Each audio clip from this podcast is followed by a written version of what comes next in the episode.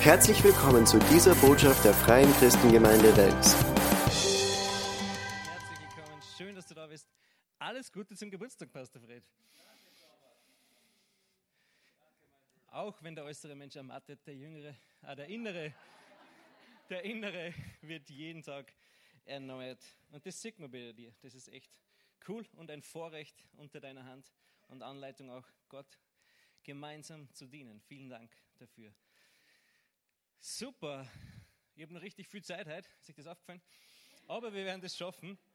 Ähm,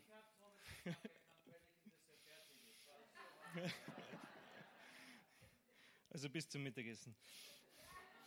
Super. Äh, Ich werde kurz beten zum Anfang. Himmlischer Vater, ich danke dir für deine Güte, ich danke dir für deine Gnade, ich danke dir für deine Liebe. Ich danke dir, dass du mehr als genug bist. Danke, Heiliger Geist, dass du da bist, dass du uns wirklich in alle Wahrheit reinführst, reinleitest. Ich danke dir, dass du die Augen unseres Herzens öffnest, sodass wir sehen, verstehen und erkennen können den Lichtglanz deines Evangeliums, deines Wortes, Herr. Und dass wir gestärkt nach Hause gehen in Jesu Namen. Amen. Amen. Ähm, in der Bibel stellt sich Gott immer wieder vor als Jahwe Rapha, Jahwe Jire, Jahwe Zitkenu und so weiter. Und diese verschiedenen Namen, mit denen er sich vorstellt, ähm, beschreiben uns eigentlich sein Wesen und seinen Charakter auf eine gewisse Art und Weise. Und den Namen, den ich heute ein bisschen anschauen möchte, ähm, ist Jahwe Jire. Jahwe Jire bedeutet der Herr, der vorsieht oder vorsorgt und der Herr, der versorgt. Also Gott ist unser Versorger. Und wir wissen es, ja. Jahwe, Jire, der Herr, ist der, ähm, der Herr, der uns versorgt. Gott hat alles vorbereitet für seine Kinder. Ich weiß nicht, wann du schon mal, wann du schon mal ähm, Eltern oder Papa oder Mama geworden bist, dann weißt du ein bisschen, wie das ist. Ja? Bevor das Kind auf die Welt kommt, bereitest du Dinge vor. Ja? Du streichst das Zimmer aus, rosa oder blau, je nachdem, ob es Mädchen oder Jungs wird, äh, oder, äh, oder Jungs, Zwillinge, äh, ob es, ob es Mädchen oder ein Junge wird. Wenn du es du nicht sagen lässt, dann machst du es am besten gestreift, weil dann musst du nur noch die Streifen in der Mitte dann ähm, ausmalen, je nachdem. Ähm, was auf die Welt kommt, ja. Aber du bereitest Dinge vor, ja. Du machst das Zimmer fertig, du machst alles schön, du baust so ein bisschen das Nest. Ich hab das, das erste, die ersten Dinge, die ich für meine Kinder gekauft habe, war Hauben und eine Sonnenbrille. Ja. Die waren natürlich nicht so groß, sie haben sie erst, glaube ich, mit einem halben Jahr tragen können. Aber ich wollte, dass sie gleich stylisch ausschauen. Ähm, aber ich habe sie noch nicht gleich aufgesetzt. Aber, aber das waren so, man bereitet Dinge vor. Und Gott ist genauso. Ja? Er bereitet Dinge vor. Bevor er Adam und Eva in diese Welt reingesetzt hat, hat er sie vorbereitet. Er hat alles Mögliche gemacht, damit sie dann in dieser Welt auch leben können und alles da ist, was sie brauchen. Adam hat nicht irgendwann gesagt, hey, warum ist da eigentlich so Fenster die ganze Zeit? Ja? Sondern Gott hat es bereits vorbereitet gehabt. Es war bereits Licht da. Adam hat nicht irgendwann gesagt, hey, ich habe Hunger, es gibt nichts zum Essen auf dieser Welt. Ja? Jetzt bin ich schon seit drei Tagen hier. Ähm, na, Gott hat vorbereitet. Gott hat Dinge vorbereitet. Er hat Garten Eden vorbereitet, damit alles da ist, was sie eigentlich zum Leben brauchen. Weil er ist Yahweh Jire, der Herr, der vorsieht und der Herr, der vorsorgt für unsere Bedürfnisse. Und Gott hat die Welt auf so eine erstaunliche Art und Weise gemacht, das fasziniert mich immer wieder. Ähm, ganz am Anfang hat Gott einfach eigentlich nur zwei Menschen in diese Welt reingesetzt.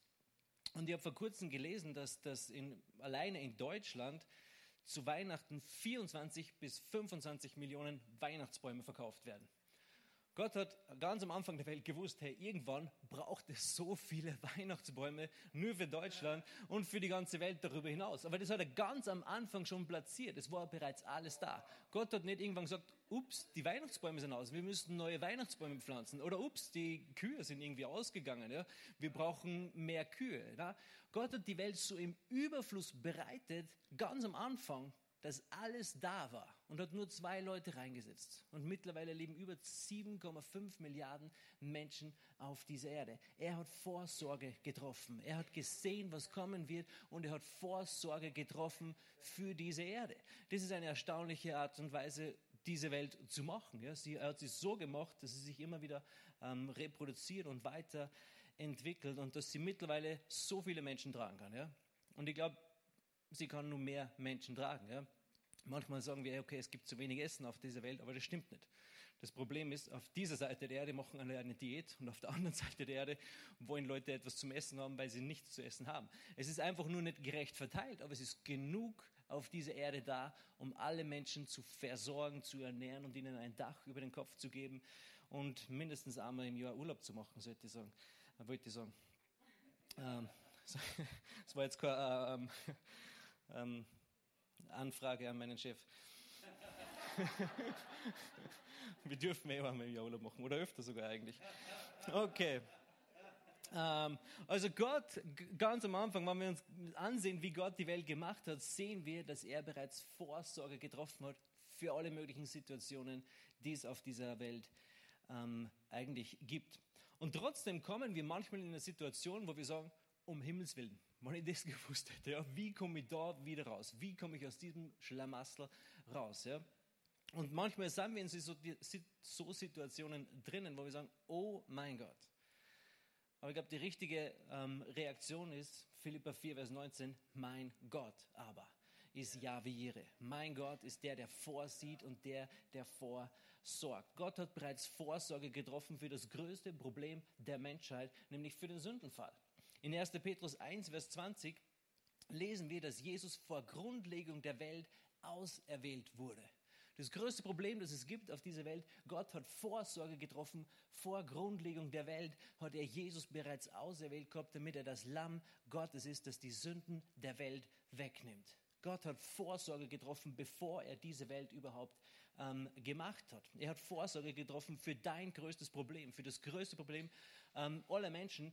Wie viel mehr wird er sich um deine Kleinigkeiten kümmern, wo du besorgt bist um Dinge? Er ist Jahwe Jire. Er ist der Herr, der vorsieht. Er ist der, der vorsorgt und der versorgt. Egal in welcher Situation wir sind oder wir uns befinden, Gott ist nicht überrascht. Gott ist nicht überrascht. Er muss auch nicht auf Plan B ausweichen, weil er hat bereits Vorsorge getroffen für genau in dieser Situation, in der du bist.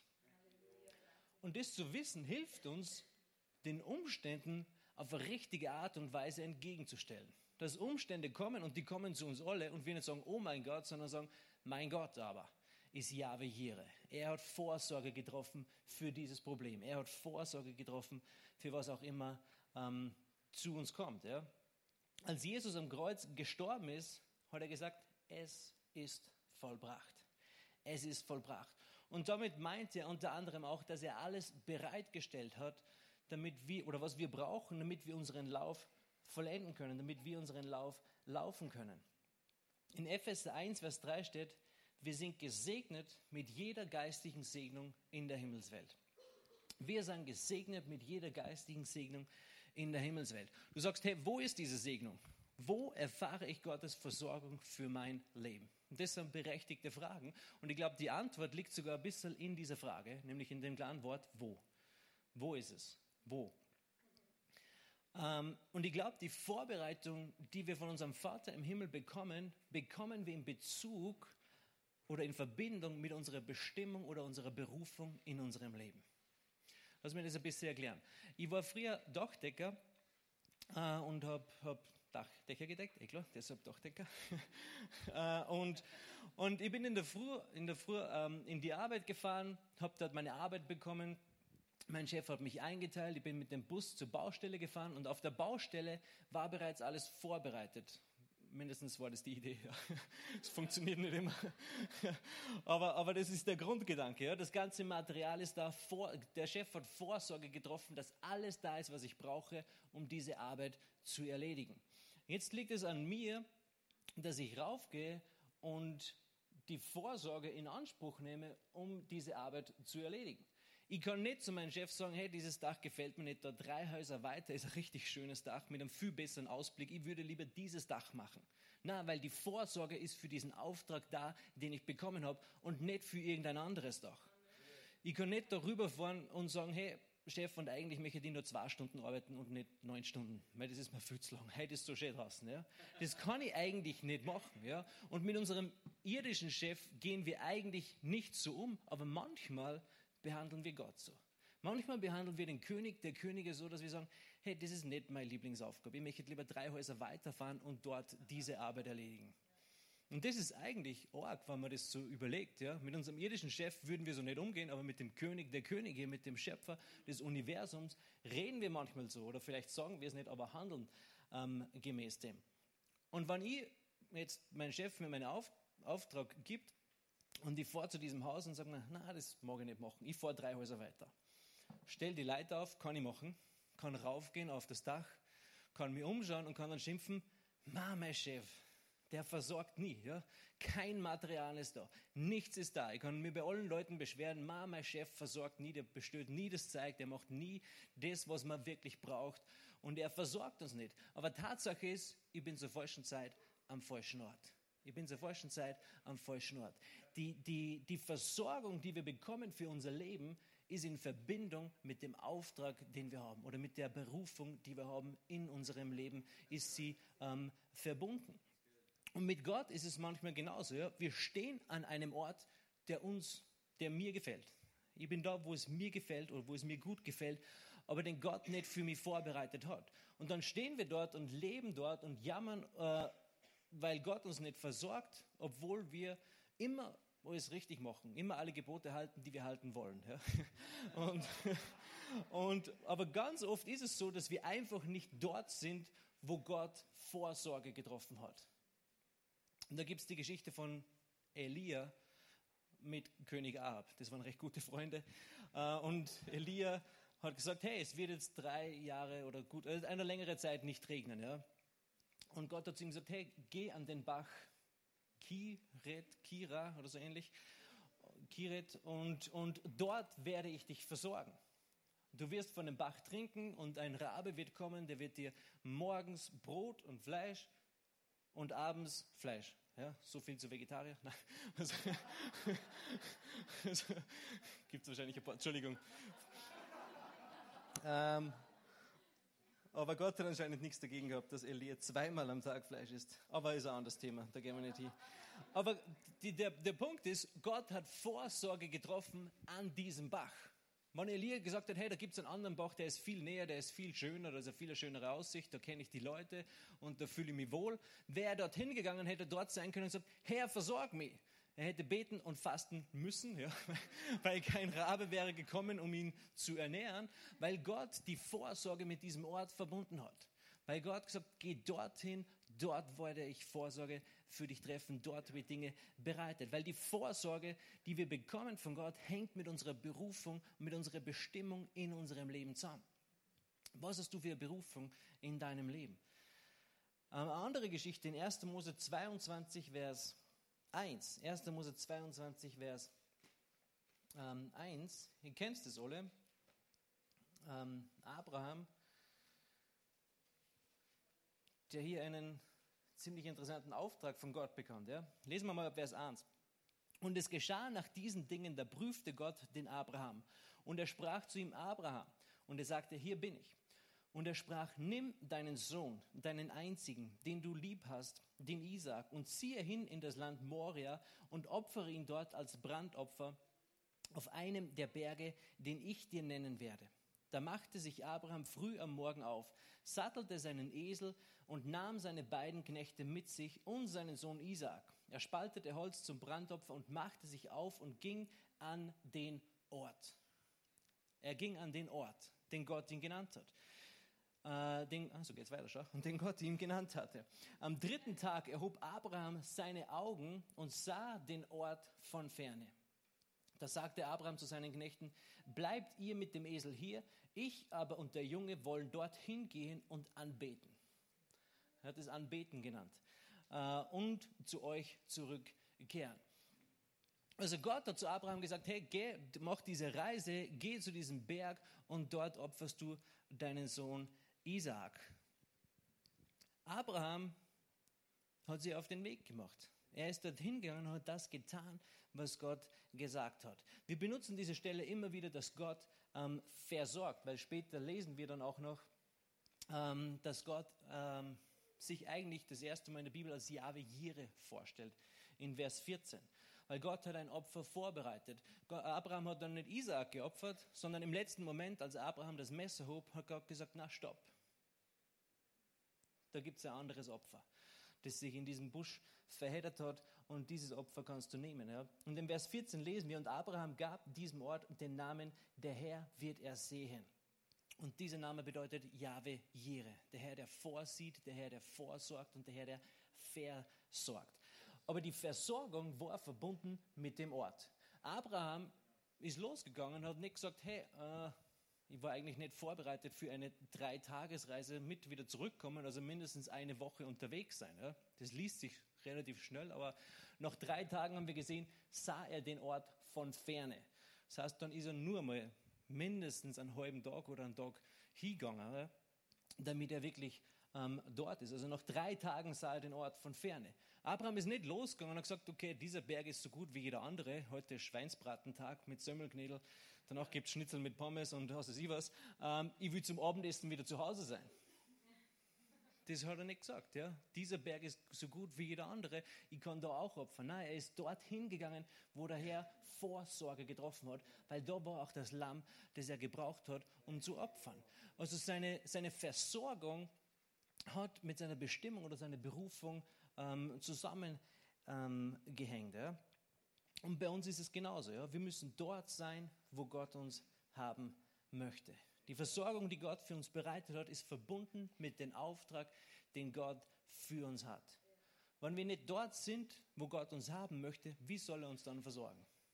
Wie soll uns Gott versorgen, wenn wir nicht dort sind, wo er uns eigentlich haben möchte? Auch wenn ich immer brav in die Kirche gehe, immer meine Zehnten gebe und alle Gebote halte und so weiter. Wenn ich nicht dort bin, wo Gott mich haben möchte, werde ich nur einen Bruchteil von den Segnungen empfangen, die Gott für mich eigentlich bereitet hat. In Epheser 2, Vers 10 steht, denn wir sind sein Gebilde in Christus Jesus geschaffen, zu guten Werken, die Gott vorher bereitet hat, damit wir in ihnen wandeln. Gott hat Werke für uns vorbereitet, damit wir in ihnen wandeln. Er hat gute Werke vorbereitet. Nicht, dass man wie Jack Sparrow sagen und diese guten Gelegenheiten zuwinken, wann sie vorbei huschen oder vorbeirauschen, sondern damit wir in ihnen wandeln, damit wir reingehen und in diesen Werken wandeln. Wenn wir nicht in diesen Werken wandeln, die Gott für uns bereitet hat, wie soll er uns dann versorgen? Wie soll er dann Jahwe Jire sein für uns? Wir werden den Überfluss, den Jesus für uns hat, nur in den Werken finden, die er für uns vorbereitet hat.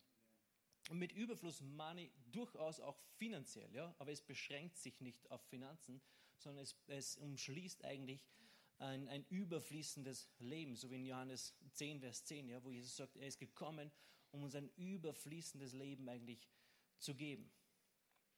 Aber manchmal wollen wir Dinge von Gott, die wir eigentlich nicht brauchen, um unseren Auftrag zu erfüllen, oder? Das geht uns alle so. Ja? Ich brauche kein, ich brauch keine zehn Fernseher in meinem Haus, damit ich Menschen von Jesus ähm, erzähle. Ja? Manchmal wollen wir Dinge von Gott, die wir eigentlich nicht brauchen, um unseren Auftrag zu erfüllen. Um auf die Baustelle zu kommen, habe ich keinen Mercedes-Bus braucht mit Campingausrüstung. Ja. Hätte ich gern gehabt, aber, aber ich, ich habe es nicht gebraucht. Ja. Deshalb habe ich es vielleicht auch nicht bekommen. Ja. Also was sind die Werke, die Gott für dich vorbereitet hat? Was brauchst du wirklich, um darin zu wandeln? Was brauchst du wirklich, um den Auftrag zu tun, den Gott dir gegeben hat? Vielleicht brauchst du einen Mercedes, vielleicht brauchst du drei Autos, vielleicht bist du äh, in einer Gegend, wo es wichtig ist, teure, gute und schöne Autos zu haben. Vielleicht bist du aber auch in einer Gegend, wo ein Auto überhaupt nicht sinnvoll ist, wenn du irgendwo im Dschungel Gott dienst oder irgendwo, was weiß ich wo. Ja? Aber was ist die, der Auftrag? Vielleicht brauchst du coole Kleidung, damit du cool ausschaust, wie der Josh. Ja?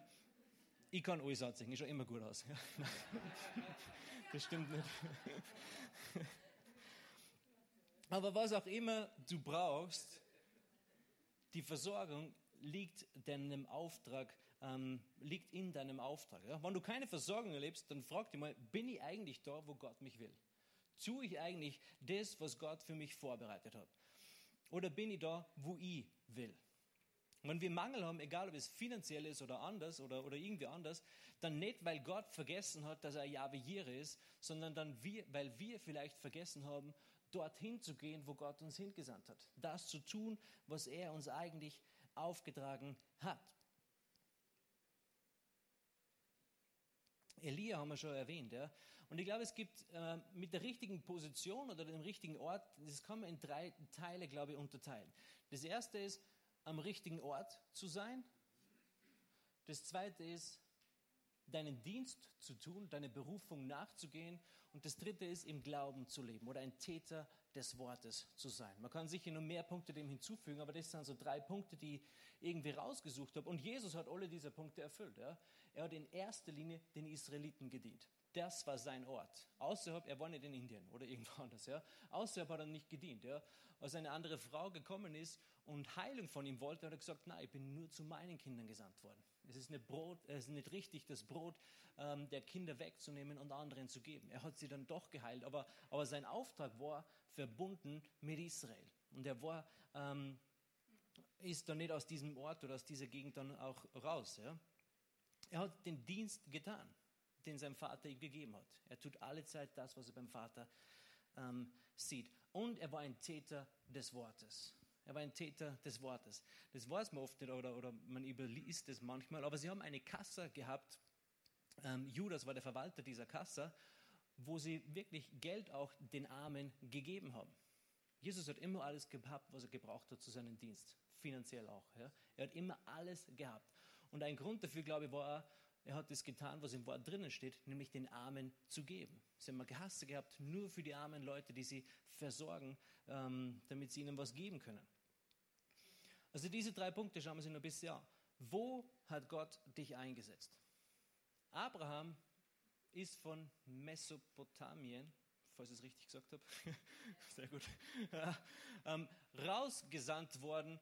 Dann waren sie eine Zeit lang in Haram und dann hat Gott ihn nach Kanaan geschickt. Er hat gesagt, das ist das Land, wo ich dich gebe und da mache ich dich zum Segen und du sollst ein Segen sein für alle Nationen. Also er hat ihn zu einem gewissen Ort hingeschickt. Und dann das Opfer war an einem bestimmten Berg. Die Vorsorgung war auf einem Berg und nicht auf irgendeinem anderen. Nicht auf dem, wo er sich gedacht hatte, der ist bequemer, schöner, netter zum Raufgehen und so weiter. Ja, sondern er, hat, er wurde eingesetzt auf einem bestimmten oder in, in einer bestimmten Gegend. In 1. Korinther 12, Vers 18, 1. Korinther 12, Vers 18 lesen wir, nun aber hat Gott die Glieder bestimmt, jedes einzelne von ihnen am Leib, wie er wollte. Gott hat die Glieder des Leibes und damit sind wir gemeint so bestimmt, wie er wollte. Du kannst dir der Gemeinde eigentlich nicht aussuchen. Du musst da hingehen, wo Gott sagt, dass du hingehen sollst. Wenn Gott dich hier eingesetzt hat, super. Wenn Gott dich woanders eingesetzt hat, dann wirst du mehr Segen, äh, Gottes Versorgung erleben woanders weil du musst dahin gehen, wo Gott dich eingesetzt hat. Wir alle sagen, wir alle haben wahrscheinlich irgendwann gesagt, Herr, äh, Herr sei du, der Herr, Jesus, sei du der Herr in meinem Leben. Wenn wir gesagt haben, sei du der Herr in meinem Leben, dann darf er auch bestimmen. Jesus sagt, was nennt ihr mich Herr, Herr und tut nicht, was ich sage? Ja? Eine ziemlich scharfe Aussage eigentlich. Aber der beste Platz auf dieser Welt ist nicht in Hawaii. Ja? Der beste Platz auf dieser Welt ist auch nicht auf einer Welle. Für mich sind das so die Traumplätze, die es gibt auf dieser Welt. Oder am, am, am Snowboard, am Tiefschnee. Der beste Platz auf dieser Welt ist nicht in Indien oder irgendwo anders. Der beste Platz auf dieser Welt ist dort, wo Gott dich haben möchte. Das ist der place to be. Das ist der beste Platz, den es für dich gibt auf die. Deshalb bin ich in Vers. Sonst wäre die vielleicht in Dresden geblieben oder, oder in, nach Indien gegangen oder irgendwo anders, wo es warm ist und wo es Meer gibt. Ähm, aber der beste Platz für mich zu sein ist dort, wo Gott mich haben möchte. Deshalb bin ich hier in Vers. Und, und nur weil Gott dich an einem bestimmten Platz haben möchte, ist es nicht so, dass immer alles einfach ist. Gott hat zu den Jüngern gesagt, hey, fahrt rüber an die andere Seite. Was war? Sie sind mitten in einen Sturm reingefahren, obwohl sie mitten im Willen Jesu waren. Aber Jesus hat auch nicht gesagt, hey, fahrt mitten auf den See und dann geht unter, ja, weil sie haben sich gefürchtet, um ihr Leben gefürchtet. Aber sie haben eigentlich das Wort gehabt, fahrt rüber an den anderen See. Sie hätten die Fähigkeit, die Möglichkeit gehabt, gemäß dem Wort Jesu zu handeln. Aber Jesus hat sie dann ähm, gerettet. Die Geschichte vom reichen Jüngling kennt ihr wahrscheinlich auch, ja? Dieser reiche Jüngling kommt zu Jesus, wirft sich vor ihm nieder und sagt, Meister oder ja, guter Lehrer, was muss ich tun, um ewiges Leben zu bekommen? Sie reden dann ein bisschen darüber und Jesus sieht ihn an und gewinnt ihn lieb und er will ihn eigentlich richtig positionieren, damit er ein Leben im Überfluss haben kann. Weil er bekommt ein Angebot, das nicht jeder bekommen hat.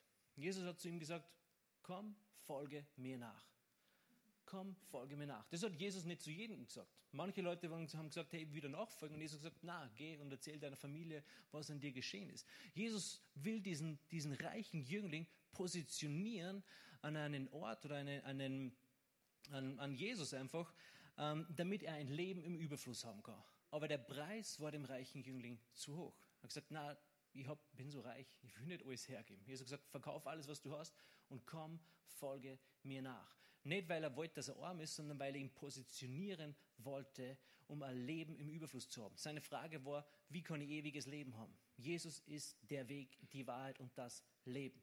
Und diese Aussage, das ist nur so nebenbei, haben wir nur, weil Thomas, nicht der Ungläubige, Jesus gefragt hat, Jesus gefragt hat, Meister, wo gehst du hin? Ja? Also das haben wir Thomas zu verdanken. Ja? Also jedes Mal, wenn man es für ihn liest, denkt, denkt an diese Aussage. Das haben wir nur, weil es Thomas gegeben hat. Ja? You're welcome. Also wo hat Gott dich eingesetzt? Und Jesus nachfolgen ist kein Kinderspiel. Es ist nichts, was wir, was wir einfach so machen. Es ist eigentlich ein Lebensstil. Jesus sagt, du musst täglich dein Kreuz auf dich nehmen. Es ist nicht immer leicht. Abraham hat sich eine Woche lang Zeit genommen, um dieses Opfer darzubringen, was wirklich herausfordernd war. Wann hast du letztes Mal eine Woche Zeit genommen, um was mit Gott oder für Gott oder einfach Gemeinschaft mit dem Herrn zu haben? Es kostet, es kostet etwas, ihm nachzufolgen, aber das, was du bekommst, ist viel mehr wert im Vergleich mit dem, was du aufgeben musst. Okay, also richtig positionieren. Das erste ist der Ort, wo Gott dich haben möchte. Das zweite ist, welchen Dienst hast du? Ich glaube, wir alle haben irgendeinen Dienst. Ja? Abrahams Dienst war, ein Segen zu sein für alle Nationen. Deshalb hat Gott ihn positioniert, deshalb hat Gott ihn ähm, auch ausgesucht. Ja? Und Gott hat ihn nicht nur in einer Gemeinde berufen oder in eine Ortschaft berufen, sondern er hat dir auch einen Dienst gegeben in dieser Gemeinde oder in dieser Ortschaft. Du fragst, was ist mein Dienst? Es gibt ganz viele Dienste, die die Bibel beschreibt. Ja? Den, den, den Armen zu essen geben, die Kranken versorgen und so weiter. Es gibt ganz viele Dienste, die du einfach tun kannst, weil sie im Wort Gottes stehen. An mich die herauspicken in 2. Korinther 5, Vers 18. 2. Korinther 5, Vers 18. Hast du schon da? Schau.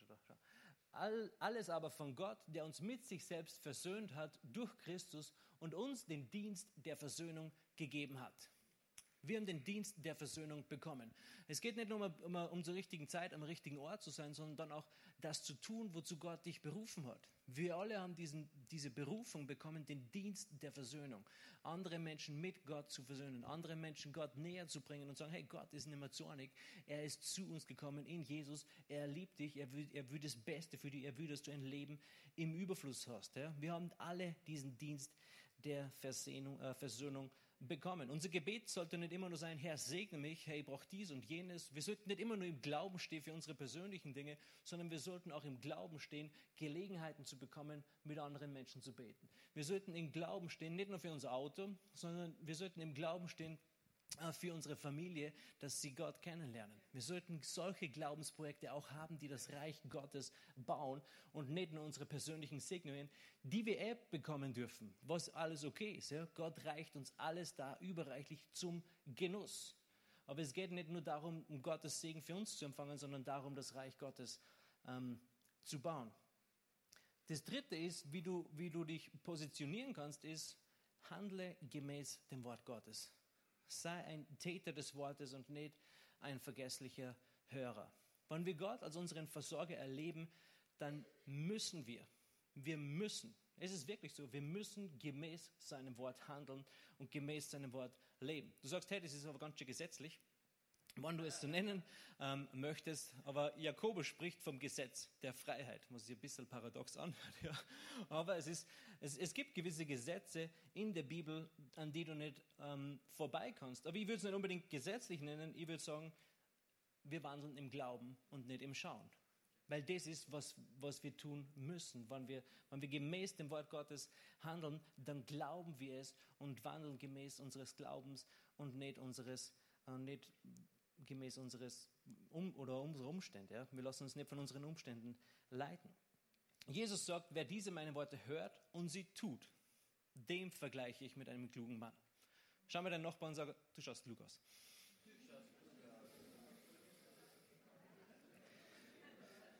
Super, lauter kluge Menschen. Ja?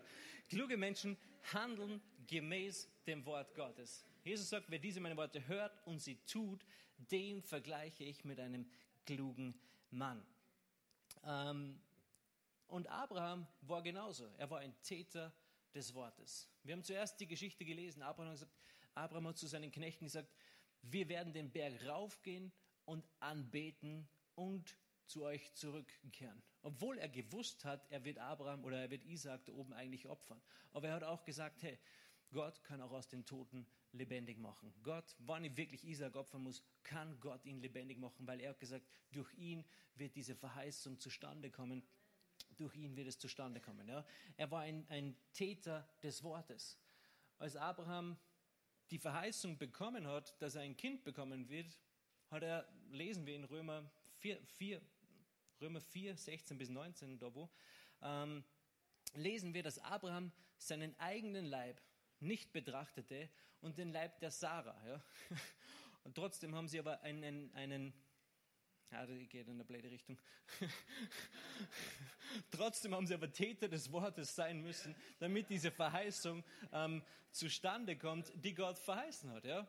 Und er hat das Problem nicht angesehen. Das Problem war er, das Problem war seine Frau. Äh, das heißt, sie haben das Licht ausgemacht. Und, äh, und waren Täter des Wortes. Sie haben gemäß dem Wort Gottes gehandelt. Und du musst tun, was das Wort Gottes sagt, sonst wird es nicht zustande kommen. Ich komme immer in so komische Situationen. Hey. ja.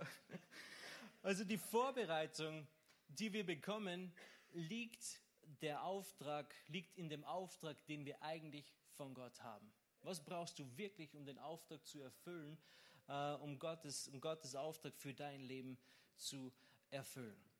Und ich würde halt wirklich ermutigen, deinen Blick auszurichten auf Gott, deinen Blick auszurichten auf die Werke, ähm, die Gott für dich vorbereitet hat. Manchmal ist es so, wir sehen ja Gott, Gott ist immer der liebe Gott und das stimmt, ja, und der gnädige Gott. Aber Gott ist auch heilig und er ist gerecht und wenn du ihm begegnest und wenn du ihm von Angesicht zu Angesicht siehst, ist es nicht nur so, dass du Gänsehaut hast, sondern es ist auch furchteinflößend, ja. Und wir brauchen auch manchmal eine gewisse Furcht des Herrn. Du sagst, hey, wie kann ich jemanden lieben und fürchten gleichzeitig? Du bist ganz offensichtlich nicht verheiratet. Ja? wenn, du, wenn, du, wenn du verheiratet bist, dann weißt du genau, hey, du liebst deinen Partner und gleichzeitig fürchtest du ihn auf eine gewisse Art ähm, und Weise. Also gewisse Furcht des Herrn ist wichtig. Okay. Alles klar.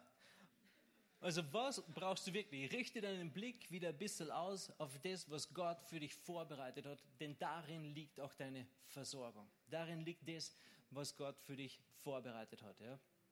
Ähm, vielleicht bist du halt da und du sagst, dass dir geht es ein bisschen wie dieser reiche Jüngling, den ich kurz angeschnitten habe, ja? der zu Jesus kommt und sagt, hey Meister, wie oder guter Lehrer, wie kann ich ewiges Leben bekommen?